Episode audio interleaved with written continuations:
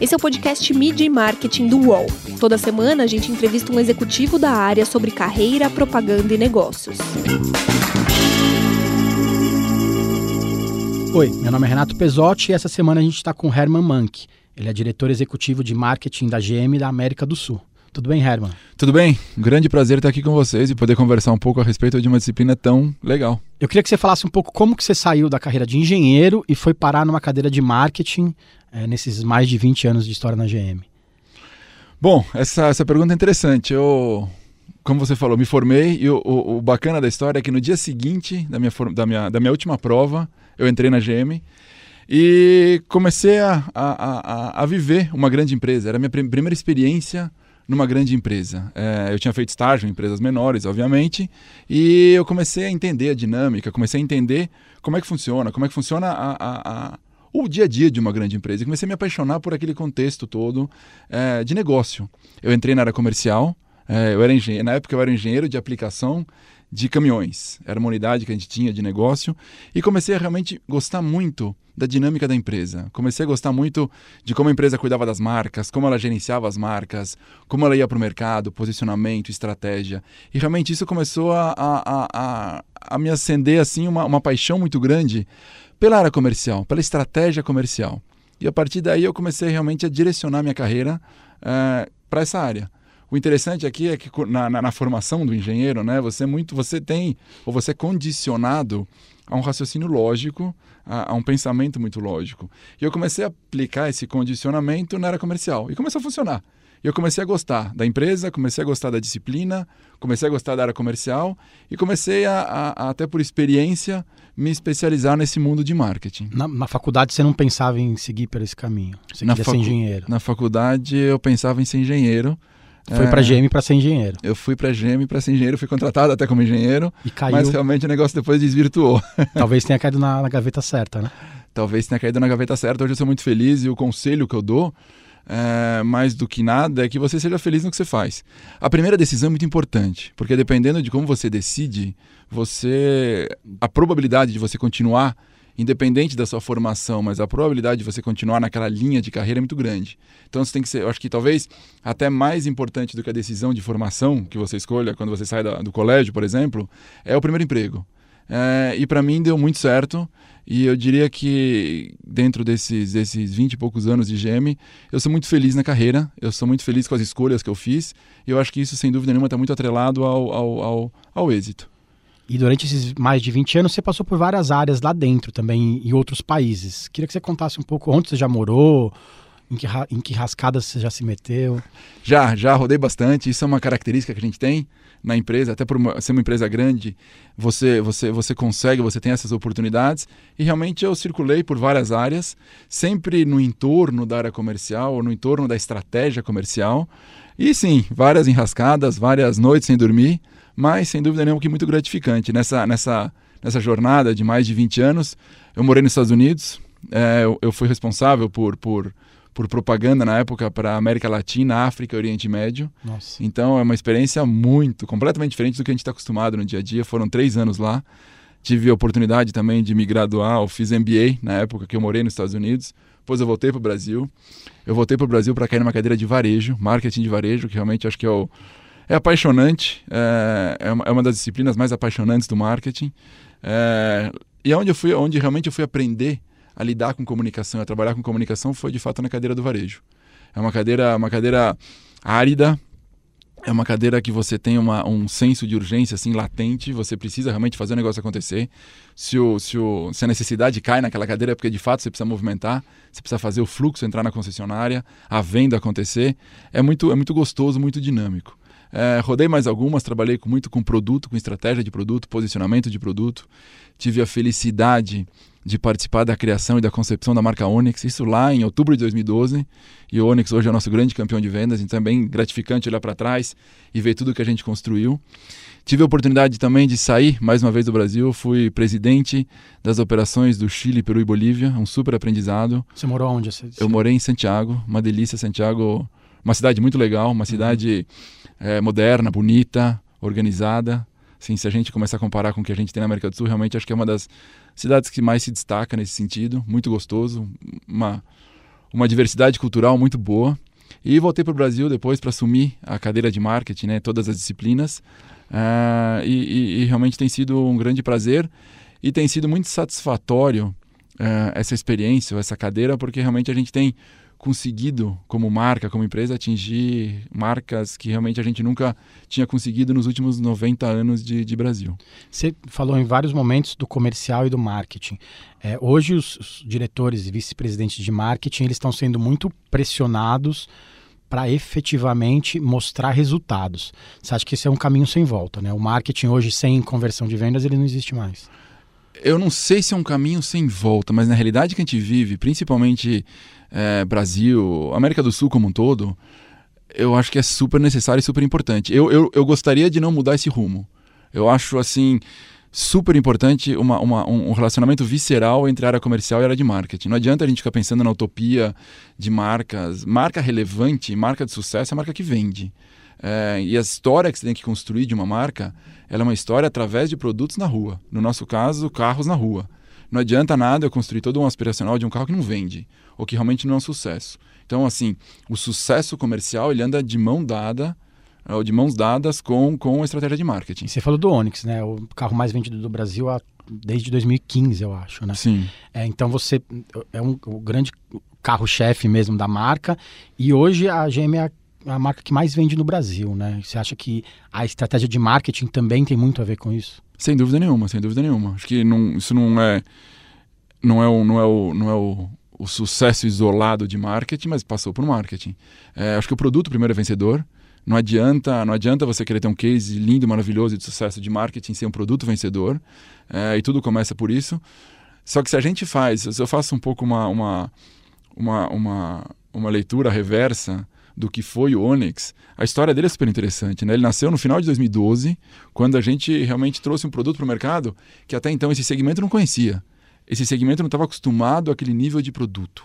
É, o segmento conhecia carros com aquelas expressões meio que conhecidas como pé de boi, carro pelado. É, e não, o Onix começou a trazer conteúdo, começou a trazer inovação tecnológica. E a gente fez apostas na época super arrojadas no Onix que deram super certo, principalmente quando a gente começou a trabalhar em conectividade. É, e naquela época, se a gente olha, faz uma releitura, ou se a gente lê com os olhos de hoje, com o que a gente conhece hoje, era o começo da conectividade. E a gente aprendeu muito rápido que o consumidor engajou de um jeito muito forte em conectividade, em carros conectados, em começar a ter multimídia com acessos de aplicativos. E isso começou. É o século XXI de verdade, né? O século XXI de verdade. E isso foi, foi, foi, assim, foi uma, uma, uma, uma jornada apaixonante. Porque a gente chegou ao ponto, logo no, no começo da vida do carro, a marca era jovem, a marca tinha meses. Então a gente tinha casos de pessoas que iam às concessionárias e iam procurar aquele carro que vinha com o MyLink, que era o nosso sistema multimídia, que foi o que a gente lançou. E isso é uma coisa assim completamente sabe, de ponta cabeça de um posicionamento de produto. E, enfim, o carro foi ganhando tração, a gente foi é, focando cada vez mais, a gente tinha uma rede totalmente especializada, de fato, em vender Onix com qualidade. É, as próximas reestilizações ou mudanças de ciclo de vida do carro foram ganhando mais tecnologia de conectividade e o carro é o sucesso que ele é. Então, desde 2015, sim, é o carro mais vendido do Brasil, da América do Sul. Você pode cortar como você quiser. Realmente ele é um grande sucesso de vendas e, e, e é um desafio muito grande continuar ou fazer a manutenção disso. Mídia e marketing volta já. Os podcasts do UOL estão disponíveis em todas as plataformas. Você pode ver a lista desses programas em uol.com.br/podcasts. Recebe salário, faz transferência, pagamento, recarga de celular e até empréstimo, tudo sem taxa. PagBank, a sua conta grátis do PagSeguro. Baixe já o app e abra sua conta em 3 minutos. Fico imaginando como que é criar uma campanha para um carro como, como isso. É, para uma novidade como essa. Eu queria que você contasse um pouco para quem não para quem não é muito acostumado, como que se cria uma campanha? Se vem muita coisa de fora do Brasil para cá, se vocês têm liberdade de criar o que vocês quiserem, com quem que vocês têm que aprovar lá fora, na, na sede, como que funciona isso? É interessante, porque no final a estratégia toda nasce aqui, através de profissionais, tanto do nosso time, é, GM, quanto das agências, mas toda é local. E para a gente isso é muito importante, porque a gente não quer e a gente não acredita mais naquela publicidade pasteurizada global que serve para todos os mercados. A gente realmente tem procurado fazer uma linha de comunicação que é uma linha de comunicação totalmente voltada e customizada para o que o brasileiro entende como relevante. Então a gente quer ter a relevância, a gente quer é, é, que a campanha engaje, que a campanha é, converse com o target dela, converse com realmente com aquela audiência que a gente quer atingir de um jeito muito forte, muito contundente. E no Onix não foi diferente. Então as aprovações todas acontecem aqui e são feitas aqui. E a gente tem usado essa fórmula nos últimos dois, três anos e tem funcionado super bem não só para o Onix, mas para qualquer produto da marca uhum. Chevrolet. E a gente hoje tem tido índices de, de, de, reconhecimento de marca, de opinião de marca, dos mais altos da nossa história de Brasil, que tem mais de 95 anos. É, e a, a Chevrolet tem a agência, tem relação, relacionamento com a agência Macan, que agora é a WMAC aqui no Brasil desde 45, é né? uma relação a muito antiga. Como que manter esse relacionamento antigo meio mais quente assim? Então, isso na verdade é uma, acho que a agência principalmente a agência, mas tanto a agência quanto o cliente, no nosso caso, é, é feita por pessoas. Então, a nossa relação com eles é muito antiga e eu acredito muito numa relação estável entre cliente e agência. É, você precisa ter uma intimidade. A agência precisa conhecer como o cliente pensa, o que o cliente pensa e para onde realmente a tecnologia está indo. Quais são os, qual, qual, é o, qual é o realmente o, o, os, quais são os próximos lançamentos que estão por vir? A agência precisa ter esse nível de intimidade com a gente. A agência não pode trabalhar por job.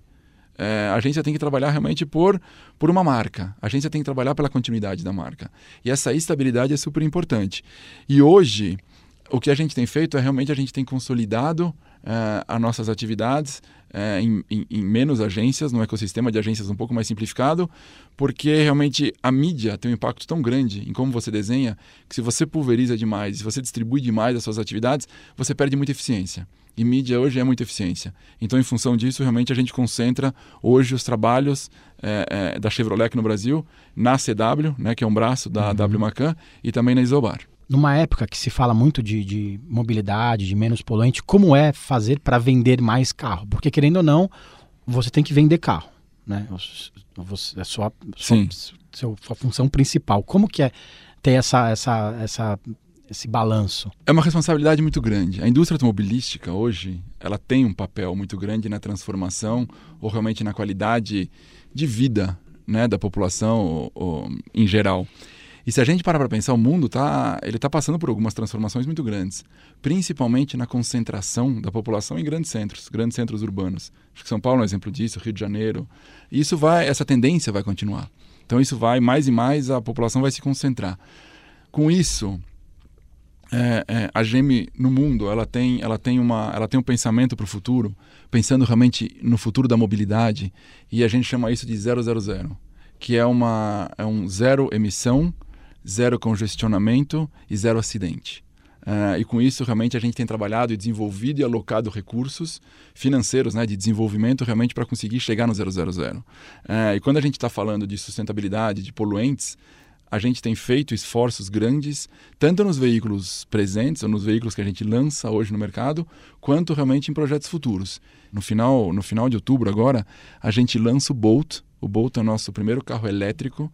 Ele é um carro extremamente eficiente, ele consegue combinar eu acho que talvez as duas últimas barreiras de um carro elétrico no mundo para ele ser eficiente, que é um, é um preço de aquisição, né, um custo de aquisição interessante, junto com autonomia. Ele é um carro que ele vai ter uma autonomia de mais de 400 km, com uma carga na bateria, e ele é um carro que, que vai custar 175 mil reais. Então essa combinação ela é muito importante. É porque o carro elétrico tinha esse problema, né? De custar muito caro e ser difícil acesso, na verdade. Sim, ou então uma autonomia muito baixa, é, que também para um país de extensões continentais como o Brasil, é, não, é uma, não é uma solução. Não é uma solução de mobilidade, sim é um problema que você acaba comprando. Porque, de fato, você precisa estar... Tá, o carro precisa estar tá mais tempo parado carregando a bateria do que em movimento. E a partir do momento que você começa a ter um carro como, com 400 km, por exemplo, que tem mais potência do que uma S10, do que uma picape, que realmente é extremamente potente, o jogo começa a mudar, o jogo começa a ficar super interessante. E a gente tem apostado muito nessa revolução. A gente acredita muito que o futuro 000 passa pela eletrificação. E a solução que a gente traz para o Brasil é o Bolt, que é o nosso carro elétrico mundial. E você acha que os consumidores vão abraçar a ideia? Também tem essa questão, né? O valor alto.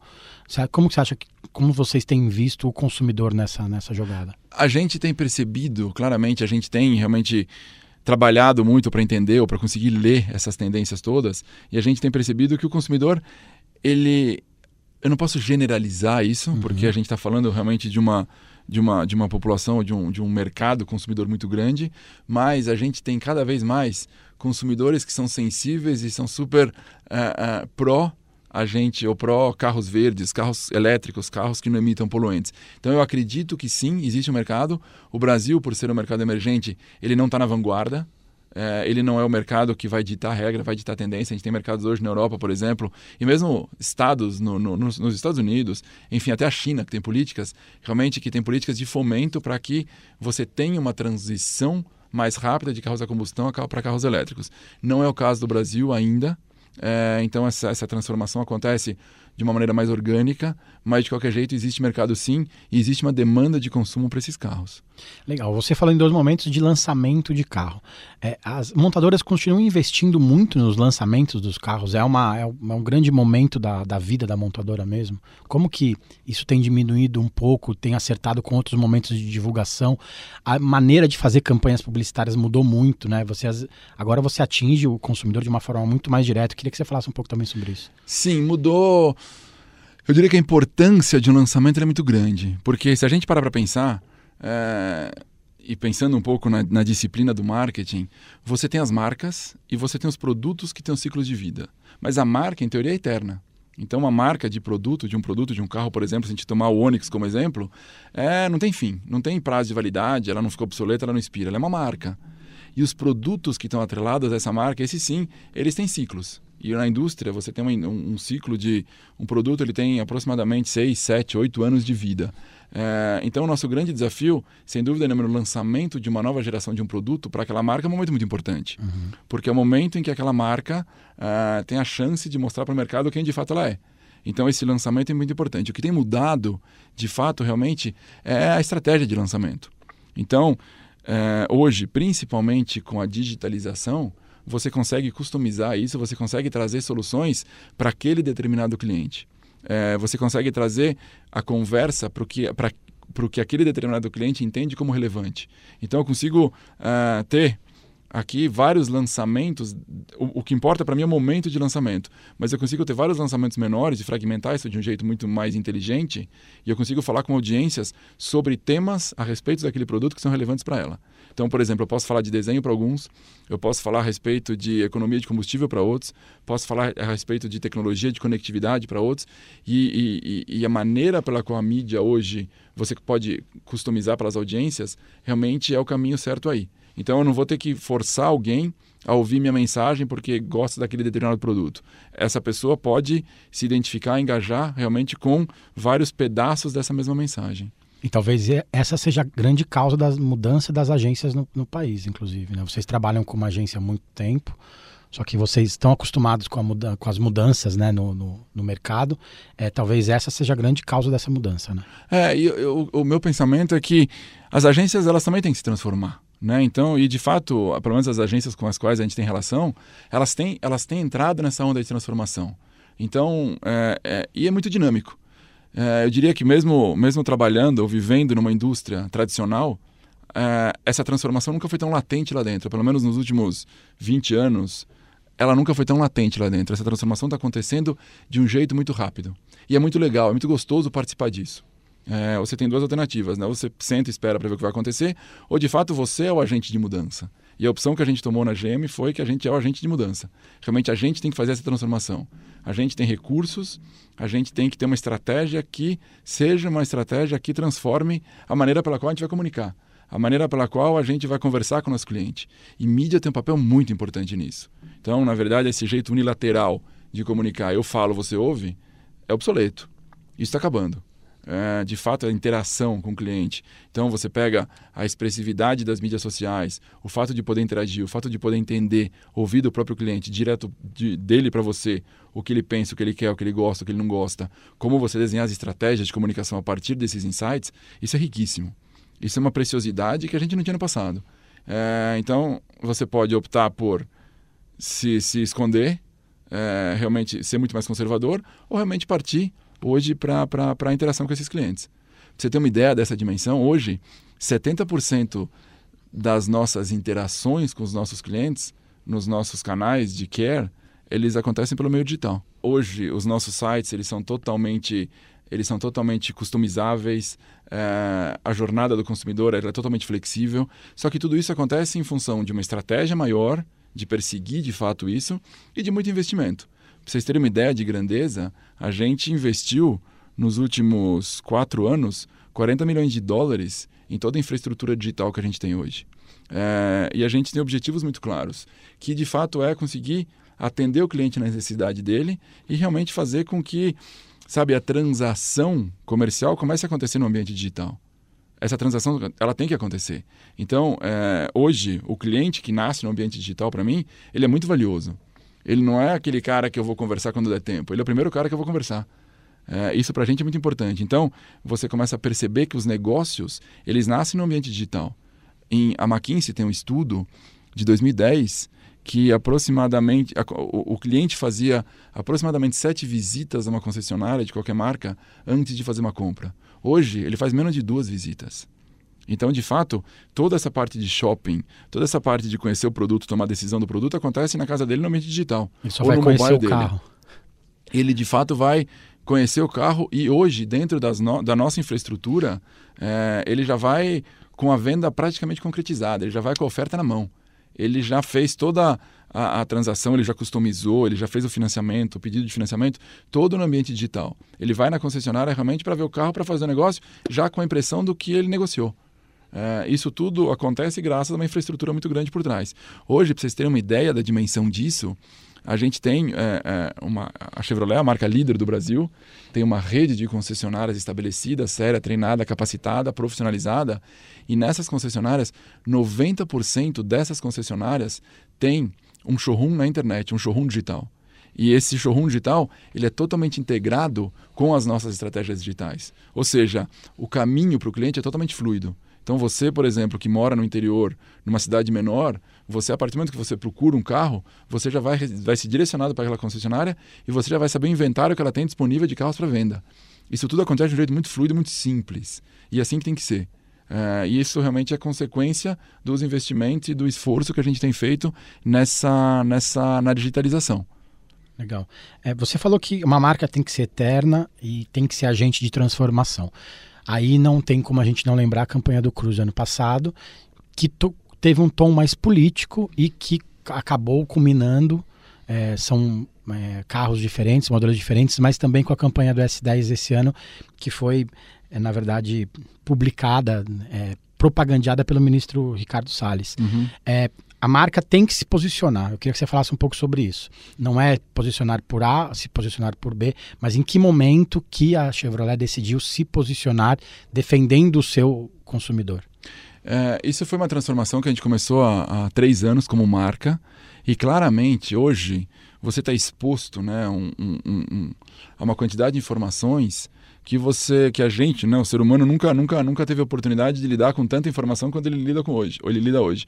Então, claramente, o entendimento que a gente tem interno nosso, como a gente planeja, é que se a gente não for relevante para nossa audiência, a gente vai virar ruído publicitário. Então a gente tem que ser relevante para a audiência que a gente quer conversar. A S10 acho que é o caso mais emblemático, a campanha recente mais emblemática que a gente fez, que de fato foi a gente o, o objetivo ali, se a gente parar para pensar quem é o meu consumidor, é, 80% dele ele vem do setor agro, ele vem do agronegócio. Então a gente queria de fato conversar com o produtor rural, com o empresário do agronegócio. E aquela mensagem foi direcionada para ele. Vamos lembrar então, agora um pouco do, do comercial. Tem gente que adora reclamar. Reclama da crise do país, dos políticos, reclama do jeito que se protege a produção, mas também reclama quando ela não chega boa no mercado. Reclama que o pasto só aumenta, mas vai reclamar se o churrasco ficar mais caro. Reclama dos transgênicos, reclama do tamanho dos orgânicos, reclama se faz sol e se chove. Mas enquanto eles reclamam, a gente levanta a cabeça e segue em frente, trabalhando duro. Porque a gente sabe que não dá para ficar chorando pelo leite derramado.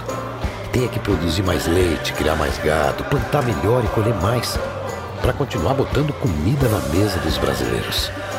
E mesmo assim, tem sempre aqueles que vão reclamar. Mas no que depender da gente, do campo, vão reclamar de boca cheia. essa campanha foi direcionada para o empresário do agronegócio. E claramente a gente percebeu, conversando é, é, é, com esse segmento, que esse segmento é um segmento altamente profissionalizado, altamente capacitado, altamente qualificado, só que existe um, um, um, existe um vácuo muito grande do, do, do, do, entendimento do brasileiro a respeito da, da, da do agronegócio. Quem não está tá de fato vivendo o dia a dia do agronegócio tem a percepção de que o agronegócio no Brasil é um agronegócio completamente obsoleto, completamente improdutivo, que de fato não é. Então, se a gente parar para pensar na produtividade hoje do agronegócio do Brasil, é a vanguarda do mundo. De fato, a gente consegue extrair muito valor da terra, do, do que a gente cultiva como agronegócio, tanto, na, tanto no setor é, de pecuária quanto no setor é, é, do, do, do, agro em si. Isso é muito rico. Isso a gente queria traduzir, isso que a gente queria mostrar. E não foi a primeira vez, né? Você já tinha feito uma campanha parecida com essa? Já tinha feito uma campanha parecida com essa, em 2017? realmente dando voz, isso foi 2017, dando voz realmente ao agronegócio e tentando mostrar para o Brasil todo o poder, toda a pujança do agronegócio. Só que agora ela fez muito mais barulho, talvez por causa da, da polarização do governo. O que, é, que você acha que, ela foi bom barulho, ou foi ruim? Não, ela fez barulho, assim, pra gente, pra gente ela atingiu o objetivo esperado. Claro que ela teve um começo muito mais forte a partir do tweet do ministro, ah, porque o ministro realmente se engajou, se identificou com a campanha. Isso não foi, obviamente, planejado, isso não foi pensado, o objetivo não foi esse, mas sem dúvida nenhuma que ela teve uma curva de aceleração muito mais forte pelo tweet do ministro, o que a gente entende de uma maneira completamente natural, como consequência realmente do que a gente planejou. Que a gente planejou um engajamento com a causa, a gente planejou um engajamento com o segmento. E foi o que a gente conseguiu. Então, é, depois a gente fez pesquisas e a gente percebeu que realmente a gente conversou com quem a gente queria conversar. Uh, isso claramente foi para um, um produto mais uh, até de nicho, né? focado como S10, e a gente tem feito isso para todas as marcas. O Cruz, que você mencionou, não foi diferente. Uh, realmente a gente capturou que existia dentro da conversa, dentro do que era relevante para a nossa audiência, uma, uma frustração. Isso foi uma campanha lá de trás também, de 2017, uma frustração muito grande com todo, com todo aquele Brasil que todo mundo queria mudar. e realmente a gente foi lá e tentou ilustrar e tentou dar voz para toda essa frustração, para todo esse caminho. É, e sem dúvida nenhuma que o, o, o, a chamada da campanha é que a mudança começa por você. Realmente aquilo era um chamado para o brasileiro, para o brasileiro realmente pensar, porque no final o brasileiro, ele, ele, ele, ele, aquele momento específico, isso já mudou um pouco hoje, mas aquele momento específico era de frustração muito grande com quem nos governava, né? Com toda aquela corrupção que tava, que o Brasil que o Brasil estava vivendo é, naquele momento e realmente era um chamado para que o brasileiro questionasse que a mudança começa por ele. Se cada um fizesse o seu papel, cada um de nós brasileiros fizesse o seu papel, a transformação aconteceria. E na fase 2 da campanha do Cruz, que é essa a qual se refere, que foi veiculada no final do ano passado, foi a segunda fase disso. Né? Então, se a gente parar para pensar que sempre, acho que é o, a gente tem um, um mote né, na cabeça de que o Brasil é o país do futuro, mas esse futuro nunca chega. Por que, que esse futuro nunca chega? Por que, que a gente não pode ter em São Paulo, por exemplo, um Rio Pinheiros, um Rio Tietê completamente poluído? Por que, que a gente não pode ter é, um projeto arquitetônico maravilhoso na Orla de Salvador? Por que, que a gente não pode é, é, explorar toda a beleza do Rio de Janeiro? Porque sempre tem alguma coisa, sempre tem alguma coisa que impede que de fato aquele projeto chegue ao fim por algum empecilho, por algum entrave, seja de corrupção, seja de má gestão, e realmente a gente jogou essa pergunta através da campanha do Cruz, que era muito relevante para a audiência do carro. Esse foi o pensamento, isso é o que a gente tinha por trás. Imagine um lugar assim, onde o progresso é visto nas ruas e não apenas numa bandeira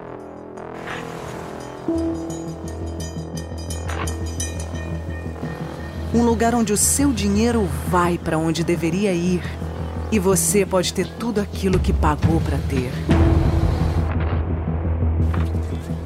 Imagine um lugar onde o interesse de alguns nunca é colocado acima do interesse de todos, onde as coisas funcionam do jeito que deveriam funcionar.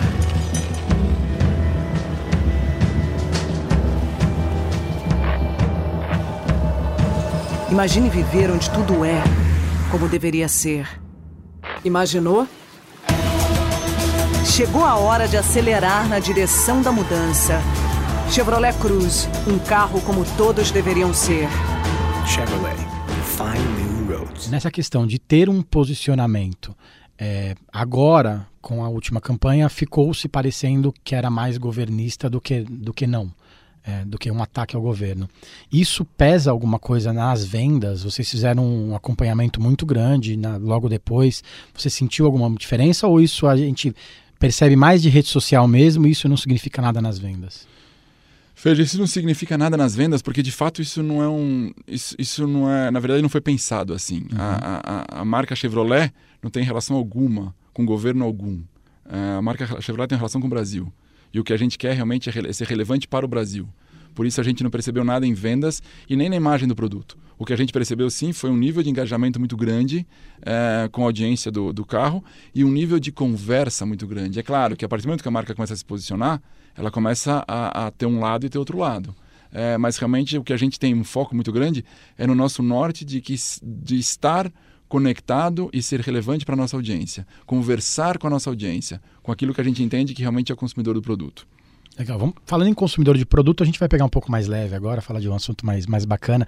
É, teve um, uma das grandes ações recentes mais legais, inclusive do Onix, foi criar um dia extra dentro de um festival do Lollapalooza. Como que surgiu essa ideia? Porque assim, para quem é proprietário de um carro poder ir num dia de um festival que talvez você não tivesse oportunidade de ir porque não compra ingresso, porque não tem consegue comprar, porque é longe, e aí você ganha o um ingresso para ir num dia extra de um festival antes mesmo do festival começar. Como surgiu essa ideia e qual é o resultado hoje? E vocês já repetiram isso, queria que você falasse um pouco também sobre isso essa ideia, o produto final disso, realmente a gente, a gente é muito feliz e muito orgulhoso do que a gente construiu, porque se você parar para pensar na nossa estratégia de marca, é muito difícil é, dentro de um festival você conseguir fazer um posicionamento de marca. É muito difícil. É, é, é, é muito, é muito importante você estar próximo ao festival, porque a nossa audiência está no festival, a audiência do Onyx, né? A gente, isso foi um projeto que a gente fez para a marca Onyx. Só que é muito difícil você conseguir realmente como marca se posicionar, porque é, é tão dinâmico, é tão intenso, é tão rápido que, que realmente você, tem, você como marca tem um desafio muito grande. E aí a gente sentou com a organização e a gente começou a construir a quatro mãos como eu consigo tirar o melhor, como eu consigo fazer uma ativação inteligente, que eu consiga extrair muito para minha marca, para a marca Onyx.